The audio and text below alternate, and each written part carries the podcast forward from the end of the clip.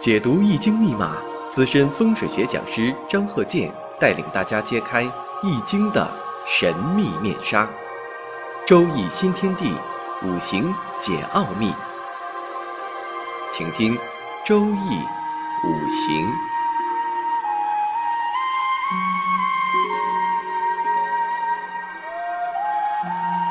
上山微电台荣誉出品。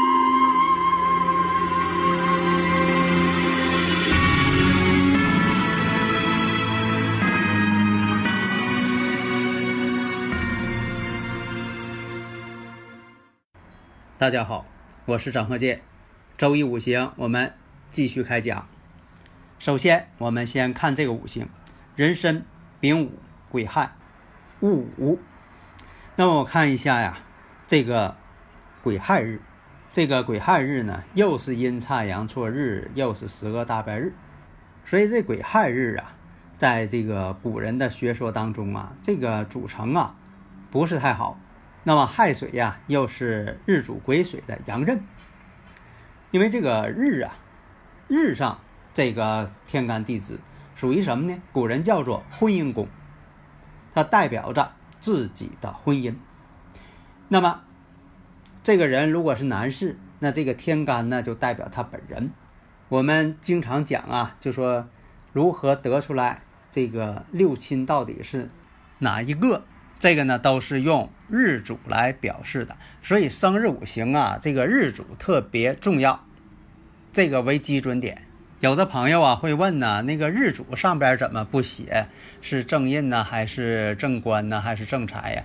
因为日主就是你自己，你不可能管你自己啊，自己管自己叫大叔，自己管自己啊，这个呃。叫大哥啊，这个不可能自己管自己进行称呼，你只能称呼我，或者其他的一些名字，而不能管自己呢论辈分。那么呢，我试着啊，咱们就说的比较一下，大家可能都会了，有很多人都会了。那么还有这个刚学的啊，初学者，那么我们再比较一下。你看这个日主呢是癸亥日，拿出这个癸水来进行比较。先比较这个月，月上呢是丙火。那丙火呢，上边就写上一个正财，因为这个癸水克丙火，阴阳之间它俩不同，阴克阳，那就写正财。那年上呢，壬水，壬水跟癸水之间，它们阴阳相反，那这个壬水呢，上边就写个劫财。那时上，时上是戊午嘛，那这个戊土，戊土呢是克癸水，阴阳相克。那么呢，在戊土上边就写个正官，然后你再把这个地支里边天干再写啊，再写到下面。那你看啊，这个丙午月，那丙午呢，它包含着丁火、己土，那你就把这己土跟丁火标出来。那丁火下边呢可以标上的偏财，那己土呢标个偏官其上，啊，剩下的你自己往上写就行了。有很多朋友说了，这个呃透出天干的重要还是说隐藏的重要呢？透出的最重要，力量大；隐藏的呢力量小。但是你也得分析，你不能因为它力量小就不讲了，你也得分析。所以你分析之后发现呢，我们看一下呀，这个月上呢丙午都是财星，时上呢午火，这也是有包含着丁火。啊，这个偏财星，而且呢又是阴差阳错日，十个大败日，婚姻宫又有亥水阳刃，年上呢又有这个壬水劫财，壬申申金当中，申金呢它属猴的嘛，申金当中包含着壬水戊土庚金，你也分别把这个呃六亲呢给它标注上，那大家一看呢，月上透出来一个正财，这代表他妻子。五火当中，两个五火，月上有五火，时上又有五火，都包含着丁火偏财。那么呢，你不能因为说的这个暗藏偏财，就说他婚姻呐多婚之相，这个还不确切。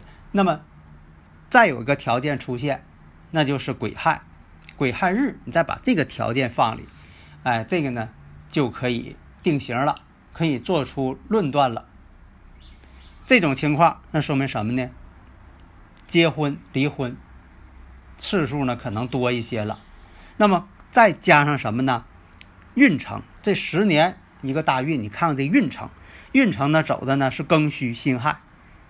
那这种情况一看呢，金水强旺，它本身就是水日主，金水强旺。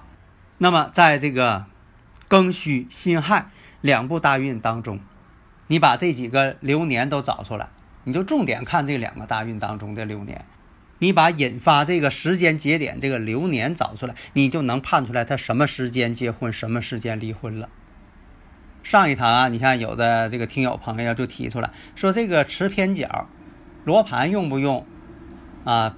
看这个持偏角，罗盘显示的就是带持偏角的度数了，你就不用再把持偏角加进去了，因为你用罗盘测的呢，跟这个日影、立竿见影用龟表，以前古人叫龟表测出来的，它们之间就存在磁偏角了，而不是说磁针。啊，跟谁存在？呃，磁针跟这个呃磁场方向存在磁偏角，这个啊不能那么讲了。但是有一种情况还是出现这个用磁针也出现了偏差。这种情况呢，我们经常发现，特别是现在的钢筋混凝土建筑。你像我以前讲的，我说你在外边先测量，在外边测量之后呢，得到的度数你把它记下来，回到房间之后你再测量，发现呢跟外边的测量啊。有偏差，但这个不叫磁偏角了，这个叫磁场干扰。因为什么呢？两次测量你都是拿的同一个罗盘，但是呢度数却不一样，而且你在房间当中，在每个屋测量还都不一样，这属于干扰。那么这个呢，以哪个为准呢？以在外边测量的为准，屋里的呢作为参考。呃，屋里的如果是与外界的测量的相差太大，也就证明了你这个房间。周围的磁场对人体不健康，这个呢就是回答了一下听友的问题。下面呢，咱再回到这个例子上面。所以你看，这个庚戌和辛亥两部大运，庚戌我们再看一下，戌亥呢地网相见，午戌呢又半合。如果这中间出现了与婚姻宫形成感应的了，那它就是有。结婚或者离婚的时间了，这个时间点就判断出来了。所以呢，依据这个例子，这个人在这个两部大运当中，结婚离婚四次，结婚了过几年碰到这个时间节点了又离婚了，离完婚了碰到这个呃时间节点了，啊这个流年了他又结婚了。如果是在生日五行当中没有这些缺点，你像癸亥日啊没有这些缺点。那他出现这种时间节点，他也不会有什么婚姻上的变化。如果说大前提这个生日五行它就具备了这种情况，这个时间点一到，给它一引发，它就发生这种事情。所以啊，这个内因呐是决定因素，外因呢是个条件。大家如果有理论问题，可以加微幺三零幺九三七幺四三六，把这门呐五行的学问呐。用科学的方法研究更透彻。好的，谢谢大家。登录微信，搜索“上山之声”，让我们一路同行。